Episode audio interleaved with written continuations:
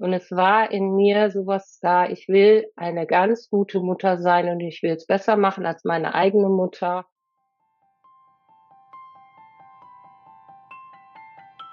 Hi und herzlich willkommen zum Survivor Queen Podcast. Der Podcast für Opfer, Betroffene und Überlebende von sexualisierter Gewalt. Dieser Podcast ist voll mit Mutmachgeschichten von ganz vielen tollen und starken Survivor Queens und außerdem voll mit Tipps und Tricks von Experten und Expertinnen aus dem Bereich Traumaaufarbeitung und vielem mehr. Ich bin Mai Nguyen, deine Host von diesem Podcast und ich wünsche dir viel Inspiration beim Hören. Wie erkläre ich meinem Kind eigentlich, dass ich eine dissoziative Identitätsstörung habe? Wie erzähle ich meinem Kind von meinen Innenpersonen? Wie gehen Menschen, die eine Dis haben, eigentlich mit der Mutterschaft um, mit der Schwangerschaft? Diese und noch viel mehr Fragen beleuchten Mia und ich in dieser Podcast-Folge. Hi und herzlich willkommen zu einer neuen Podcast-Folge. Heute gibt's uns wieder auf die Ohren und sogar auf die Augen. Also wenn ihr Bock habt, mir und mich lieber zu sehen als zu hören, dann könnt ihr gerne auf den Link in den Show Notes klicken und dann könnt ihr uns bei YouTube anschauen. Ihr hört schon, heute ist wieder eine Interviewfolge. Ich habe Mia heute bei mir zu Gast. Ich freue mich riesig, dass du da bist. Hallo Mia. Hallo Mai. Schön, oder? Wir haben einmal Buchstaben getauscht und äh, haben hier gleich zwei Namen. genau. Ich habe mir heute hier bei mir im Podcast über ein sehr, sehr spezifisches Thema. Ähm, ich finde es ein sehr, sehr spannendes und wichtiges Thema. Und dennoch schaut mal, ob das für euch überhaupt ein interessantes, ein wichtiges Thema ist, wie weit ihr zuhören mögt, wie weit ihr zuhören könnt. Mia hat eine Dis, eine dissoziative Identitätsstruktur, wie wir so schön gerne sagen. Wir erzählen gleich noch ein bisschen mehr dazu, aber wenn ihr grundsätzlich mehr zum Thema DIS erfahren wollt, wie die entsteht, was das genau ist, wie das in, de, in dem ICD-10 oder 11 aussieht, also in dem Manual für psychische Krankheiten, dann könnt ihr auf alte Folgen klicken, wo ich wirklich nochmal im FAQ mit Vanessa und Kida ganz, ganz, ganz, ganz viel Basic dazu erklärt habe. Denn so eine Basics-Folge soll es heute nicht werden, deswegen werden wir dann nicht viel ausholen, denn Mia hat nicht nur eine Dis, sondern Mia hat auch ein Kind. Und das ist ein sehr, sehr spannendes Thema, mit dem sie auf mich zugekommen ist und gesagt hat, Mai, ich würde da gerne drüber sprechen. Ich würde da gerne Aufklärungsarbeit drüber machen. Weil das ist was, das ist in der Gesellschaft, ne, so, ja, oh Gott, Menschen, die Dis haben, das ist ja super schlimm, das ist ja eine krasse Krankheit. Kann man da Kinder haben? So, äh, ja, offensichtlich kann man. Und wie das geht, wie man damit umgehen kann, welche Herausforderungen da sind, genau darüber werden wir in dieser Folge sprechen. Und mit dem langen Teaser mir nochmal ein ganz herzliches Hi und herzlich willkommen und schön, dass du hier mit diesem sehr persönlichen Thema bei uns da bist und mit uns drüber sprechen magst. Ja, danke schön. Ich freue mich auch drauf und ich freue mich immer, wenn das Thema so ein bisschen Raum bekommt. Als ich damals festgestellt habe, dass ich eine Dis habe und dann schon Mutter war, habe ich halt gemerkt, dass sehr wenig Informationen darüber tatsächlich vorhanden sind. Und dann habe ich mir gedacht, wenn, wenn ich dazu in der Lage bin, irgendwann würde ich da gerne ein bisschen drüber sprechen, wie das so sein kann und wie geht man damit um und wie ähm, informiere ich überhaupt mein Kind auch darüber, dass ich eine Dis habe? Mache ich das oder mache ich das nicht? Und wie kann ich das überhaupt handeln? Also so. Ja. Okay. Das äh, sind doch alles Fragen, äh, auf die wir in dieser Folge auf jeden Fall eine Antwort von dir hören wollen. ähm, Lass uns doch mal von vorne oder ein bisschen weiter vorne anfangen. Also du hast gerade schon angeteasert und erzählt, dass du ja die DIS erst diagnostiziert bekommen hast, also selber von der DIS erst erfahren hast, als du schon dein Kind hattest, richtig? Mhm. Ja. Genau. Wie alt war dein Kind damals? Hm, also ich sag mal so, als ich eine Ahnung davon hatte, dass es so ist mit der Dis, da war sie ungefähr so vier. Okay. Ja. Also ich kann halt gerne mal ein bisschen von vorne anfangen. Genau, erzähl gerne mal. So, mhm. also ich hatte halt in meiner Kindheit und Jugend und junge Erwachsene immer das Gefühl, dass irgendwas mit mir nicht stimmt. Aber da, wo ich halt aufgewachsen bin, nämlich im Bereich der Jugendhilfe, war halt häufig so sowas wie, na ja, also das bildest du dir nur ein und stell dich mal nicht so an und sei nicht so hysterisch. Solche Sachen habe ich halt häufig gehört. Und dann habe ich das halt, das, was ich bei mir als komisch empfunden habe, als gegeben hingenommen und habe dann halt gedacht, na ja, das haben dann andere wahrscheinlich auch so. Hm. Sprich, ähm, Schwierigkeiten in Beziehung zu gehen, in Beziehung zu bleiben, sehr viel Misstrauen anderen Menschen gegenüber und einfach so verschiedene Sachen, auf die ich etwas krasser reagiert habe was halt auch immer männliche Personen waren und so. Aber dann habe ich halt tatsächlich geglaubt, ich stelle mich halt nur so ein bisschen an. Und mhm. wenn ich mhm. mich zusammenreiße, so wie ich das alles gelernt habe, dann wird sich das auch alles schon irgendwie regeln. und das heißt, ich hatte nicht sehr viel Ahnung von meiner tatsächlichen Geschichte, außer nur so ein paar Eckdaten. Und ich wusste, ich bin im Kinderheim. Ja, das war dann nun mal Tatsache. Und ich hatte aber gar keine Ahnung, warum ich da war und äh, wieso das irgendwie so komisch war mit meiner Mutter, mit meinen Eltern und wurde mir jetzt auch nicht so richtig viel von erzählt. Und als ich dann erwachsen wurde und meine erste Beziehung hatte, die so ein bisschen enger war, hat sich halt rausgestellt, dass ich sehr wechselhaft war und manchmal diesen jungen Mann irgendwie auch gar nicht kannte. So, was hm. jetzt irgendwie völlig schräg war und ich halt für mich immer dachte, hä, bist du irgendwie verrückt? Wie, du bist doch mit dem zusammen, da musst du doch wissen, wer das jetzt ist und so. Und ich hatte das tatsächlich das Gefühl, ich wäre richtig verliebt und ich würde den auch sehr tief lieben. Und aber als ich längere Zeit mit ihm zusammen war, habe ich dann gemerkt, nee, das geht nicht. Das kann ich gar nicht aushalten, dass der freundlich zu mir ist. Dann habe ich halt irgendwie versucht, das Ganze zu boykottieren, bis ich einfach nicht mehr zu ihm, mit ihm zusammen war und dann aber auch nicht genau geschnallt habe, was da alles bei mir abgeht. Einfach so viele Sachen, die so komisch waren, die ich nicht einordnen konnte. Mhm. Wie eben dieses, da ist jetzt mal wirklich jemand zu mir nett und ich kann das gar nicht aushalten und versuche das die ganze Zeit irgendwie kaputt zu machen. Ich, am Ende habe ich dann erzählt, ich habe mich in jemand anders verliebt, wir müssen das jetzt hier alles lassen und so stimmte gar nicht, aber ich konnte das gar nicht aushalten.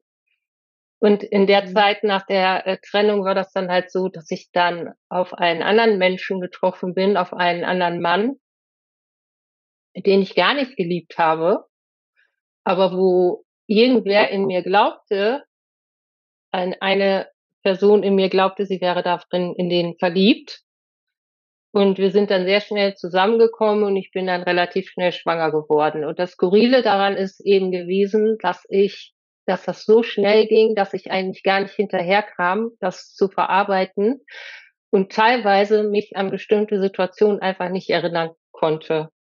Mhm. Und das fand ich dann schon auch wieder komisch, weil ich jetzt gedacht hatte, zu dem Zeitpunkt bin ich jetzt irgendwie völlig verrückt. Warum weiß ich jetzt einfach so manche Sachen gar nicht? Warum kriege ich eigentlich überhaupt gar nichts mit? Warum ist das halt alles so verwirrend? Ich konnte es nicht einordnen und als ich äh, dann schwanger war, war das auch so ein bisschen schwierig, so das überhaupt zu verstehen. Da war das auch lange so, wie nein, das kann gar nicht sein. Ich, ich will ja gar keine Kinder und ich äh, will auch gar nicht schwanger sein. Ich bin nicht schwanger, fertig, ne? Und der Arzt hat das dann aber gesagt und ich habe gesagt, nein, ich bin nicht schwanger. ich habe versucht, das sozusagen zu verleugnen. Mhm. Und irgendwann ging es aber dann ja nicht mehr zu verleugnen und dann ähm, haben wir dann auch geheiratet und dann bin ich zu diesem Mann gezogen und das war einfach sowas wie, ich konnte es mir gar nicht erklären, weil ich gedacht habe, irgendwie ist der komisch und irgendwie verstehe ich das jetzt gar nicht. Wieso bin ich denn jetzt schwanger und wieso sitze ich jetzt hier und warum ist das jetzt auf einmal alles so schnell passiert? Und aber dann habe ich so gedacht, na ja, bei dir ist immer alles ein bisschen komisch und anders als bei anderen und es war ja auch früher schon so eine Normalität, also habe ich das auch wieder als gegeben hingenommen. Hm. Und als ich dann meine Tochter bekommen habe, da war eine damals. Da war ich 31. Hm. Da war wirklich so eine, also ich hatte eine äh, relativ schnelle, aber krasse Geburt, die auch voll getriggert hat, wo ich auch hinter dachte, meine Güte, was war das denn jetzt? Und das Problem war einfach danach, dass ich gedacht habe, ich kann zu diesem Lesen überhaupt gar keine Verbindung aufbauen. Da ist nichts da. Mhm. Und dann war noch was Krasses, und das ist jetzt vielleicht ein bisschen heftig, aber ich erkläre es auch noch ein bisschen später, wie, wie das dazu gekommen ist. Ich hatte sofort in meinem Kopf, als ich dieses kleine Wesen dann bei mir im Arm und so hatte, so ein Befehl, hm, dass ich diesem Kind was antun muss. Und da war ich völlig irritiert und habe dann gedacht, hä, wie jetzt und so. Und das das hörte nicht mehr auf in meinem Kopf zu rotieren. Das war ab dem Tag, als sie da war und die ersten Monate, Jahre war das ständig mein Begleiter. Mhm. Also ich muss ihr auf jeden Fall was antun und ansonsten erfülle ich nicht meine Aufgabe. Sowas war da, ne? Und ich dachte, das war jetzt richtig schräg. Und dann habe ich wieder gedacht, ich bin verrückt. hab dann sowas gemacht wie Babykurse, weiß ich nicht, Babymassage, äh, PKIP, solche Kurse und habe mich mit anderen Müttern getroffen und dann habe ich immer so ein bisschen gelauscht, ob die vielleicht irgendwie sowas davon erzählen, dass die auch sowas mhm. haben. Haben die aber nicht gehabt. Und da dachte ich so, das ist jetzt wahrscheinlich nicht so normal. Und dachte mir, eigentlich im Prinzip müsste ich dem jetzt auf die Spur kommen. Und dann hatte ich auch sowas wie, auf der einen Seite war so eine unglaubliche Angst, dass ich sie fallen lasse zum Beispiel. Und auf der anderen Seite war halt dieser Befehl in meinem Kopf. Und dann dieses Spüren, ich weiß gar nicht, ob ich wirklich eine Beziehung zu ihr aufbauen kann, aber ich wollte das gerne. Ich wollte wirklich mhm. eine richtig gute Mutter sein. Und dann habe ich versucht herauszufinden, was los ist. Da war sie aber jetzt noch sehr klein und dann fingen die Probleme in der Ehe tatsächlich auch an. Dann habe ich halt meinen Ehemann sehr anders kennengelernt, nachdem wir dann verheiratet waren und meine Tochter da war. Und da war das ein bisschen schwierig und dann habe ich so mit meinem Innenleben, weil das einfach nicht aufhörte, dieser Satz in mir hörte nicht auf, habe ich so eine Vereinbarung getroffen. Ich habe gesagt, so, jetzt ist meine Tochter noch klein und jetzt braucht die mich und egal wie lange du jetzt noch in mir arbeitest und so, ich kann mich da jetzt nicht drum kümmern. Ich mache das, wenn die in der Kita ist. Hm. So habe ich dann versucht und das ähm, hat dann auch geklappt, würde ich sagen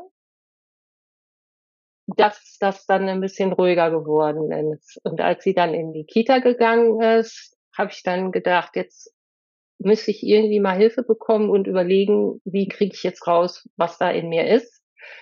Und da sind dann halt auch noch andere Sachen eben aufgetaucht, wie mh, hm, so Art Flashbacks, aber nicht so richtig irgendwie, womit das was zusammenhängen hängen könnte. Irgendwelche Bilder, die dann da waren, die ich nicht einordnen konnte und so weiter. Und ich habe dann versucht, mir Hilfe zu holen, indem ich Therapie gemacht habe.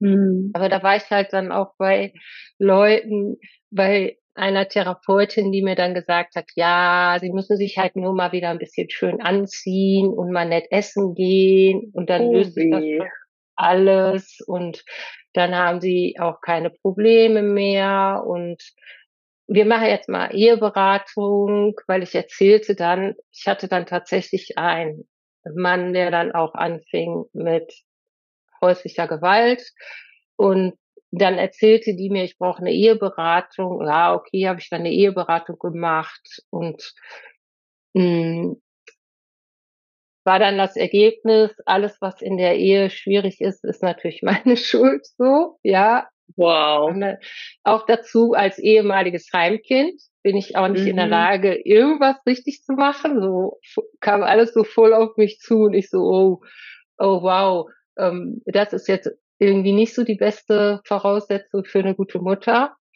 Aber dann habe ich mir gedacht, nee, das ist nicht alles nur meine Schuld, da sind auch noch andere Sachen irgendwie da, die da eine Rolle spielen und habe dann sowas gemacht wie Reiki und ich wollte halt gucken, was kann ich machen, damit ich auch ruhiger werde. Also zu dem Zeitpunkt war das dann auch schon so, dass ich sehr unruhig war, sehr viel Angst hatte, viele Albträume hatte und alles nicht einordnen konnte.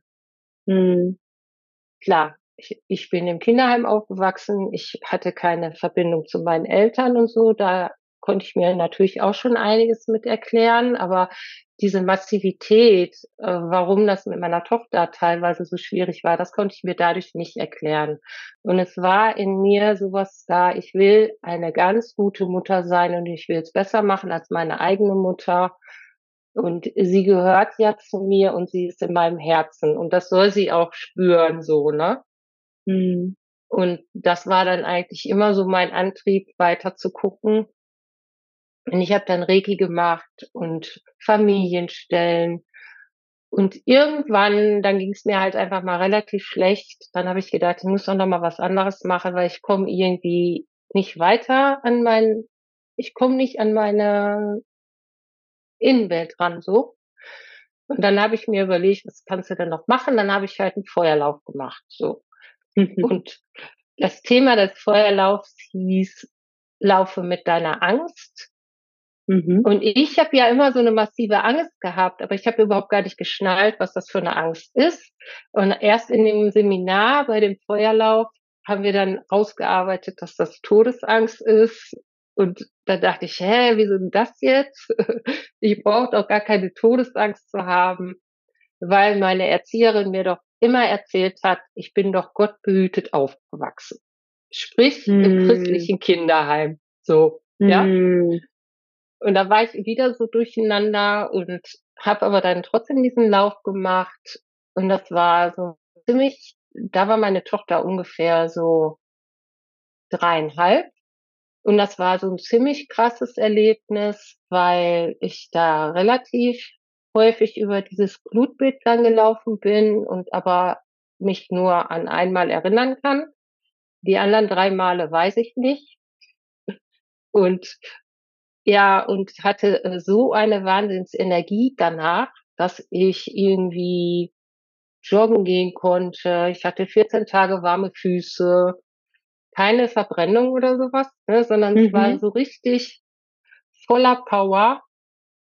Und aber nach drei Tagen kam dann so ein Zusammenbruch. Und dann war einfach sofort die Flashbacks da dann waren sofort irgendwelche Bilder da und dann konnte ich teilweise dann auch nicht mehr aufstehen und dann war das halt so krass, dass ich mh, hm, meine Tochter noch versorgen konnte. Alles, was damit zu tun hatte, das konnte ich noch machen und alles andere ging dann halt nicht mehr gut. Hm.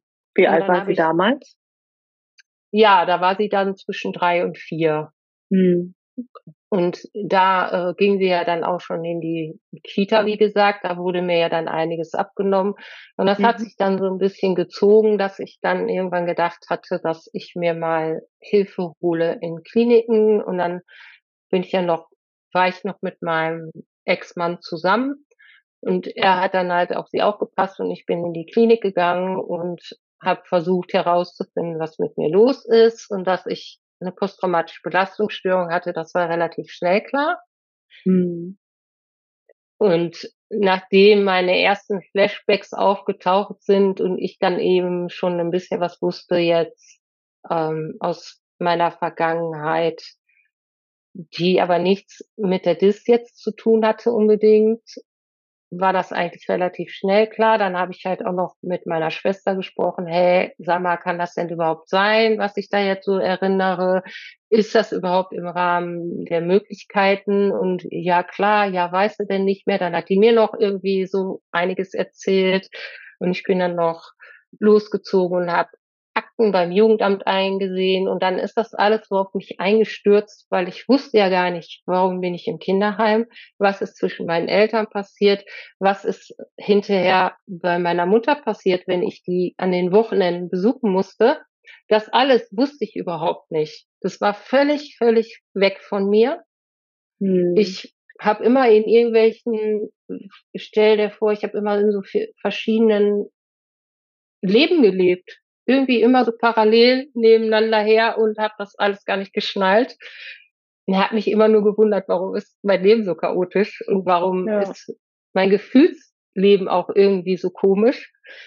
Naja, und mit dieser Arbeit und dahin noch, noch, noch ein kleiner Einschub, ähm, der mir gerade einfach aufgefallen ist. Ne? Das ist ja mega das Glück, dass du eine Schwester hast und mit der Kontakt hast oder hattest ne, und mit ihr da einen Abgleich, einen Abgleich gehen konntest und die gesagt hat, ja klar, ne, das weißt du nicht mhm. mehr. Das ist ja, also das, ich bin ja mit vielen DIS-Systemen in Kontakt, ne, und das ist selten so, dass sie dann nochmal jemanden haben, der aus der Zeit war, ne, der in der Zeit die Dinge miterlebt hat und äh, eher so, ne, dass man dann von allen Seiten gegaslightet wird und nee, das war doch so nicht, nee, das bildest du dir ein und sonst was. Ne? Also ich ich habe schon das Gefühl, dass das auch ein ganz, ganz großer, ganz, ganz großes Geschenk für dich war ja. und ist, dass da ein Pfeiler war in einem Menschen, der das miterlebt hat und gesagt hat, ja klar, ne, und sogar noch Erinnerungsstücke oder ähm, ihre Erinnerungsstücke dazugegeben hat. Genau, und da ging es halt auch um einer der Täter, wo ich dann gedacht mhm. habe, ich kann doch jetzt nicht allen Ernstes sagen, dass der irgendwas mit mir gemacht hat, nur weil ich jetzt Flashbacks-Bilder habe, ähm, obwohl ich das gar nicht wirklich weiß. Und dann hat sie gesagt, ja klar, ähm, hier mein Fall beim Jugendamt habe ich doch angezeigt, ich kam noch ins Mädchenwohnheim und so.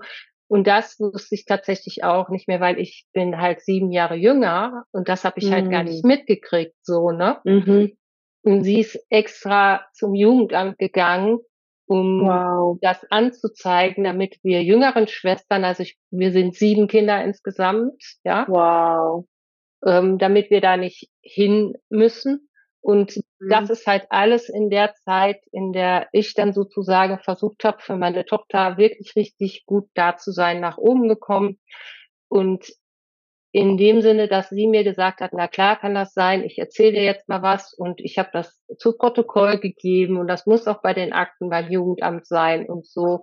Also sie hatte null Zweifel daran, was ich erinnerte.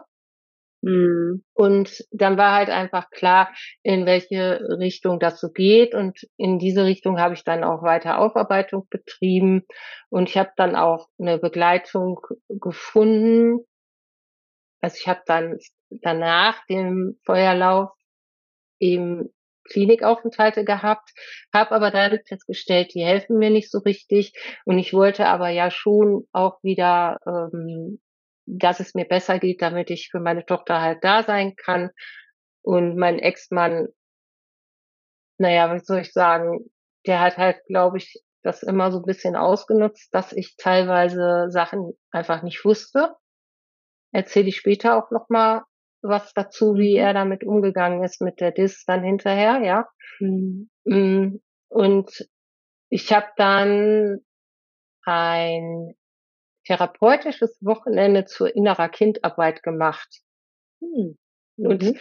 mit der Dame, mit der ich das gemacht habe, habe ich dann gesagt, ja, hier, ich würde das gerne machen und hier geht's um ähm, sexualisierte Gewalt in der Kindheit. Können wir doch machen, oder? Dann machen wir das am Wochenende und danach geht's mir wieder gut. So war der Glaube. Mhm.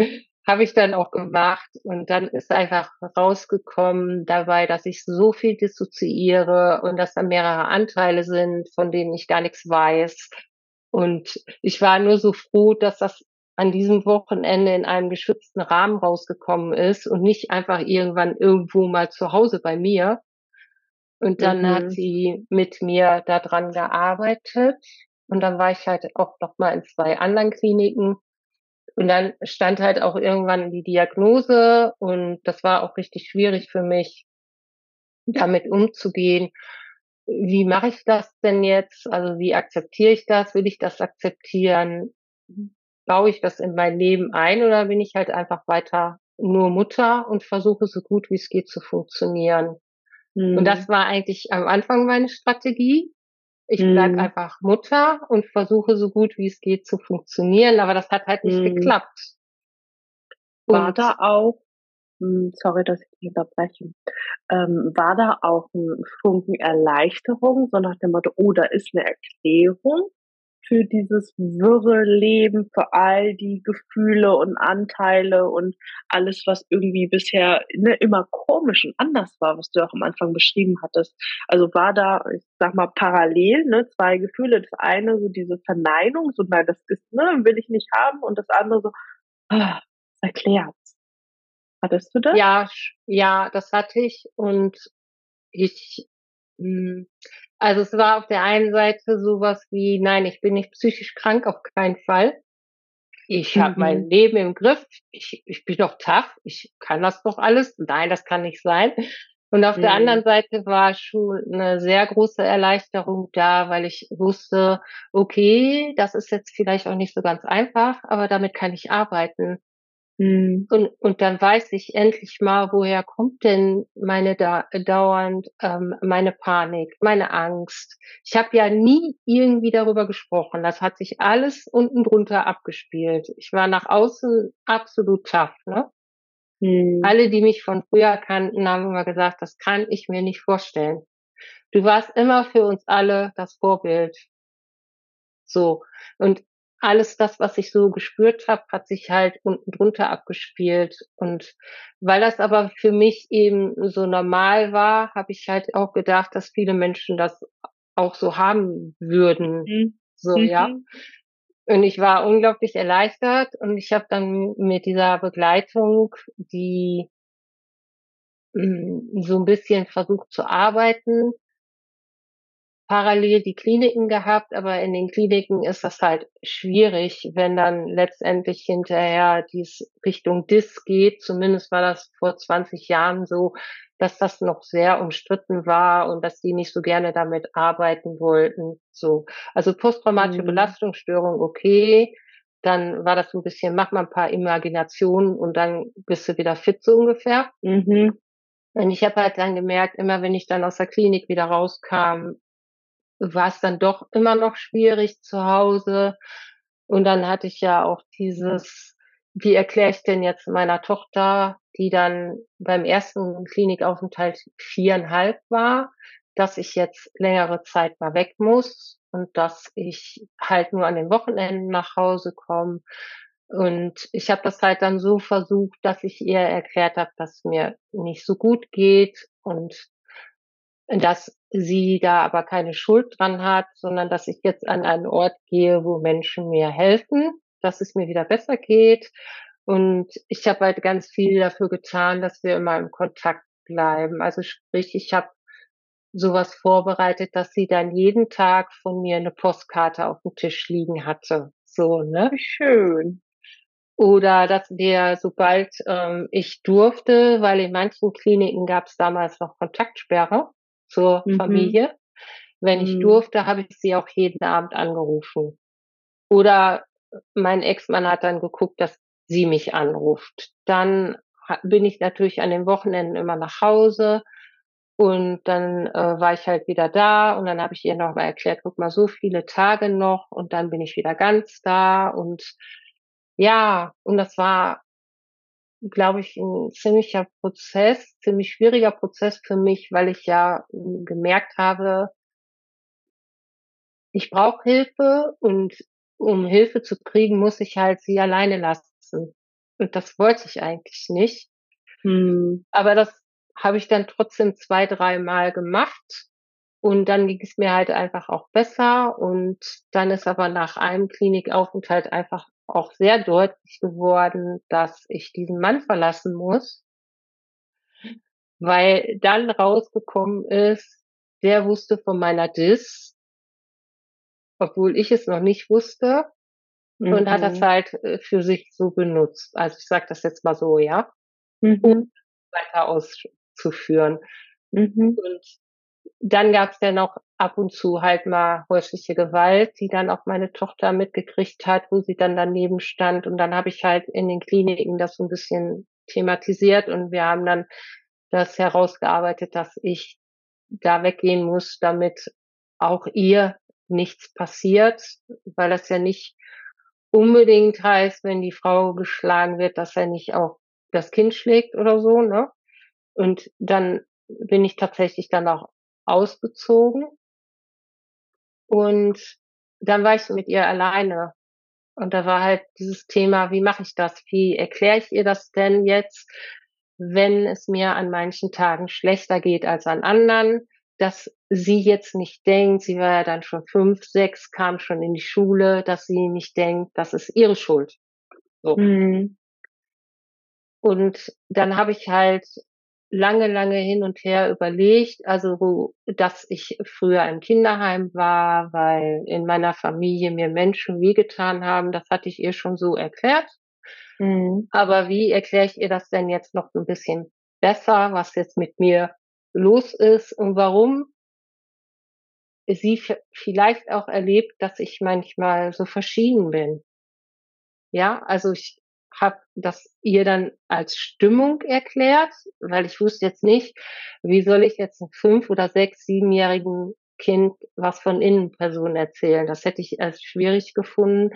Und dann mhm. habe ich ihr das mit Stimmung erklärt und dann habe ich versucht, ihr zu erklären, wie die Seele aussieht. Und da habe ich so einen durchsichtigen Plastikball gekauft, mhm. so eine Kugel, habe dann äh, Puzzleteile, so Puzzleteile gekauft, die man anmalen kann und dann habe ich die alle angemalt und habe die dann da reingetan und habe das dann so geschüttelt und habe ihr gesagt, guck mal, so ungefähr sieht die Seele von mir aus. Und das hat was damit zu tun, dass mir früher Menschen sehr wehgetan haben und deswegen bin ich manchmal so und manchmal so. Aber das hat nicht, nichts mit dir zu tun. Und dann habe ich ihr noch erklärt, dass ich auch zu Leuten gehe, die mir helfen, diese Puzzleteile wieder so zusammenzusetzen, bis das ein Stück wieder ist. Mhm. Und dass das dabei helfen soll, dass es mir besser geht. Mhm. Es war ganz schön schwierig, das so einem Kind so zu erklären, ohne irgendwie etwas auch von der Gewalt zu erwähnen oder so, ne? Mhm. Weil ich mhm. wollte halt nicht, dass sie das, das weiß, was letztendlich tatsächlich so war, weil da jetzt auch rituelle Gewalt auch noch eine Rolle spielte und das wollte ich ihr aber nicht irgendwie erzählen. Ja. Und ich glaube aber, nachdem sie das wusste und wir dann, ähm, nachdem ich ausgezogen bin, auch in einer Beratungsstelle hier im Ort waren und wo dann mit uns beiden auch gearbeitet wurde, so dass meine Tochter auch immer eine Anlaufstelle hatte, wenn jetzt mal mit mir, ja, wenn sie auch mal fand, die Mama ist jetzt wieder ganz schön doof zu mir, ne? Dass mhm. sie das auch äußern konnte. Und dann war ja noch die Trennung mit meinem Ex-Mann, dass sie dann da auch einfach eine Anlaufstelle hatte, wo sie das erzählen konnte, auch über die häusliche Gewalt, die sie miterlebt hat.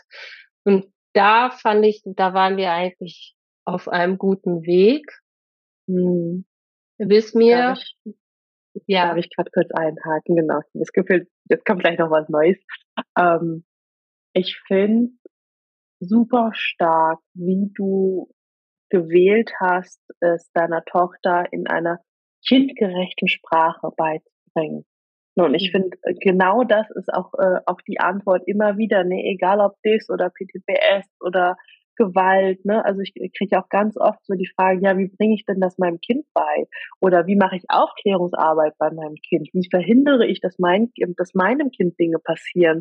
Und ich habe das Gefühl, dass ganz oft dann Erwachsene da sitzen und denken, die müssen jetzt ähm, das total elaboriert erklären in Erwachsenensprache, so wie wir das ja hier dann auch im Podcast miteinander besprechen, ne? sondern äh, nee, nee, nee, immer kindgerecht, ne? also wie bei allem. Also wir, wir bringen Kinder ja alles Mögliche bei von klein auf ne? und alles immer ähm, dem Alter entsprechend. Ne? Einem, einem vierjährigen Kind erkläre ich Dinge natürlich anders als einem siebenjährigen oder einem 14-jährigen da kann man ja schon gar nicht mehr von Kind sprechen, ne? Aber ähm, je nach Alter, je nachdem, was wir diesem Kind schon zutrauen, was das Kind schon nehmen und verarbeiten kann, ne? Und dass du das so schön bildhaft ge gemacht hast, ne? Mit diesem durchsichtigen Ball als See, das finde ich ein wunderschönes Bild, ne? Das ist eine wunderschöne Metapher und die Puzzleteile und die zusammensetzen. Ne? Das sind Sachen, das verstehen Kinder, das können die greifen, das können die sehen. Und ich glaube, wir unterschätzen ganz, ganz oft, was Kinder alles verstehen können. Ne? Also ich erlebe es ganz oft, also gerade bei, bei den Neffen von meinem Freund zum Beispiel, ne, die, die zwei und vier und die rennen durch die Gegend und manchmal denke ich mir so, jo, also ihr, ihr habt schon ganz schön viel gecheckt hier, ne? Also es ist total klar. Ähm, und ganz oft, dass wir als Erwachsene die vielleicht einen Tick zu sehr behüten und die zu sehr vor ich meine, wir brauchen genauso wie du es gerade äh, erzählt hast, ne, wir brauchen denen nicht die schlimmste Brutalität des Menschen rüberbringen, aber wir können trotzdem ähm, Dinge erklären, runtergebrochen in einfacher, bildhafter, vielleicht sogar anfassbarer Kindersprache. Und das finde ich total stark, dass du das so konntest. Und ich glaube, das ist auch was, was unsere Hörerinnen und Hörer jetzt gerade mitnehmen können. Ne? Also ganz unabhängig davon, was ihr jetzt habt, ob es mit DIS ist, ob es mit PTBS ist, ob es Borderline, irgendeine Esche, irgendwas ist. Ne? Ich glaube, es ist wichtig, Kinder mitzunehmen, aber eben in kindgerechter Sprache. Ne? Dass die auch ja. wissen, was da los ist. Weil die und merkt es ja eh. Genau, und das ist ja das. Also ich habe gemerkt, sie merkt, ja, also sie merkt ja, was bei mir los ist oder das, was bei mir los ist. Mhm. Und ich wollte unbedingt vermeiden, dass sie denkt, dass irgendwas wegen ihr mhm. bei mir los ist. Und ich kann auch nicht verleugnen, dass wir wirklich schwierige Situationen hatten und dass ich sie auch zweimal richtig heftig krass geschlagen habe und dass ich wirklich dachte, das ist einfach jetzt etwas, was gar nicht geht, ja, wo ich irgendwie ganz krass die Grenze ziehen muss und wo mir selber jetzt als Mensch und als Mutter nochmal klar geworden ist, was du gerade machst, ist genau das, was du erlebt hast. Und wenn du jetzt hier nicht aufpasst und wenn du das auch nicht offen machst, also da war ich ja schon in der Aufarbeitung, aber ich habe halt mhm. vieles noch nicht verstanden, wie das jetzt so läuft, ja. Also ich habe zum Beispiel früher ganz oft gehört, ja, so Klaps auf dem Hintern schadet ja nicht, ne? Mhm. So. Und dann dachte ich, ja, so ein Klaps schadet ja nicht. Und dann ist mir halt nach diesen zwei Malen, wo ich, wo mir wirklich so die Hand ausgerutscht ist, dass ich gedacht habe, nee, das ist falsch und das willst du nicht und du bist auch nicht so. Und das hatte jetzt auch gerade gar nichts so mit der Dis zu tun, sondern eher damit, dass ich gemerkt habe, ich folge da irgendwelchen Spuren von früher und wiederhole etwas, was ich gar nicht wollte in dem Sinne. Mhm. Und habe dann direkt das auch in der Kinderschutzambulanz offen gemacht und ich habe auch der Therapeutin meiner Tochter gesagt, wenn sie darüber sprechen möchte, soll sie das tun. Das ist jetzt hier nichts Geheimnisvolles. Ich will auch, dass das thematisiert wird. Ne? Und das mhm. hat sie mhm. dann auch bei der Therapeutin thematisiert. Es war also sofort klar, dass hier nichts Geheimnisvolles irgendwie daraus gemacht wird. Ist dann auch nie wieder passiert. Aber das hat mich auch so erschreckt, dass ich gedacht habe, da muss ich auch aufpassen. Hm. Ich dachte halt eben eine Zeit lang, dass das auch böse Innenpersonen sind, also in Anführungsstrichen jetzt, die zum Beispiel das Kind hassen oder mein Kind hassen. Weil es gibt halt, es waren nicht alle sozusagen mit dabei, dass wir jetzt ein Kind haben, quasi, ne? Es waren mhm. halt nicht alle so damit involviert, dass es da jetzt ein Kind gab. Sag ich es mal so. Und dann muss ich ja auch erstmal rausfinden, war das jetzt einfach meine Überforderung, war es, dass ich irgendwelche Dinge wiederholt habe oder gab es tatsächlich jetzt auch Innenpersonen, die meiner Tochter jetzt was hätten antun wollen, um nochmal den Gedankensprung zum Anfang zu machen, weil ich ja diesen Befehl im Kopf hatte, mhm. dass ich da dachte, das ist jetzt von einer Innenperson, die das jetzt irgendwie machen will, und das hat sich aber dann hinterher herausgestellt, das war es nicht. Und da war ich auch sehr froh. Wenn ich aber nicht die ganze Zeit versucht hätte, immer zu reflektieren, was passiert jetzt gerade hier? Was machst du da? Äh, wie reagierst du?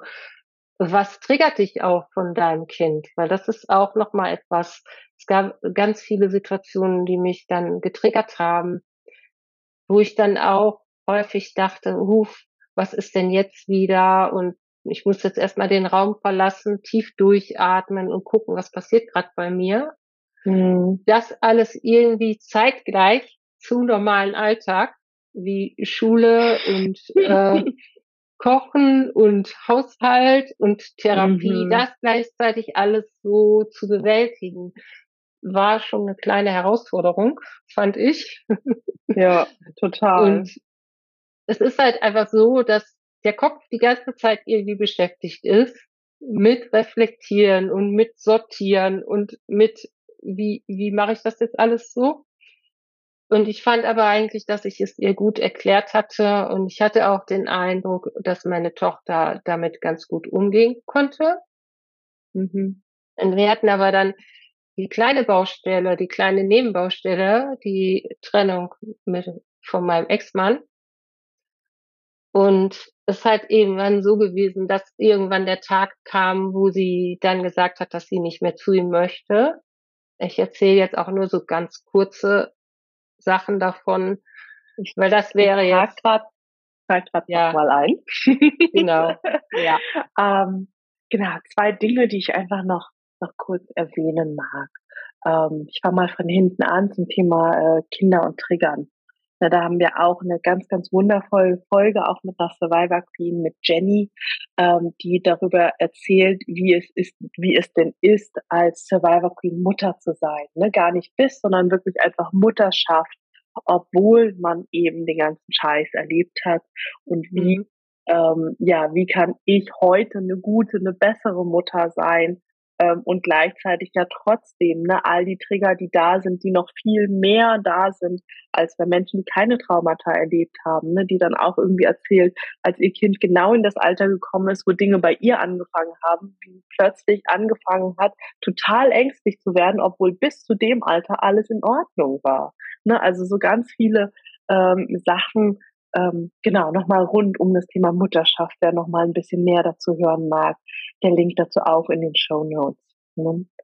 Und das andere, da einfach nochmal ganz, ganz großes Danke an dich, Mia, für deine Transparenz und für deine Offenheit und Ehrlichkeit, auch über das Thema Gewalt zu sprechen. Also auch, wo, wo du sagst, hey, ich habe mein Kind zweimal geschlagen und es tut mir unendlich leid und ich habe es direkt reflektiert und ich bin direkt ne, äh, ins Gespräch und ähm, ich glaube, wir sind, wir sind uns einig, ne, nichts entschuldigt das, was passiert ist und mhm. gleichzeitig ist es gut und wichtig, ähm, wie du reagiert hast. Ne, und dass du da auch heute so offen mit uns über dieses Tabuthema sprichst. Ne? Ich glaube, das ist, ähm, das fällt dir nicht leicht, das zu benennen. Ne? Ich hör's und bei mir kommt auch erstmal direkt ein, hat sie jetzt nicht gesagt. Und gleichzeitig, ähm, doch, Ne? Also das sind Dinge und ja, die müssen nicht mal was mit Survivor Queen sein und PTBS und sowas zu tun haben. Ähm, wir leben leider in einer Gesellschaft oder du noch viel mehr. Du bist ja ein paar Jährchen älter als ich, so zwei, drei. ähm, ne, du, ähm, es ist einfach so, dass wir noch gar nicht so lange in einer Gesellschaft leben, in der das so verpönt wird. Ne? Dass, dass äh, Züchtigung ähm, war vor 20, 30 Jahren das absolut Normalste. Also Menschen, die das nicht gemacht haben, das waren irgendwie komische Hippies, die ihre Kinder verweichlichen. Ne? Also das ist ähm, scheiße. So, es ist scheiße, ähm, dass, äh, dass wir in so einer Gesellschaft leben, aufgewachsen sind, aufwachsen mussten. Und gleichzeitig ist es wichtig, das zu benennen, anzugucken und dann zu verändern. Und da einfach ein ganz, ganz großes Danke an dich. Ja, also ich, also es fällt mir schon auch nicht so leicht, darüber zu sprechen, aber ich weiß, dass mhm. das genau dieser Punkt ist, und zwar in allen Familien, in denen ähm, Kindesmisshandlung an der Tagesordnung ist, dass es nämlich verschwiegen wird. Mhm.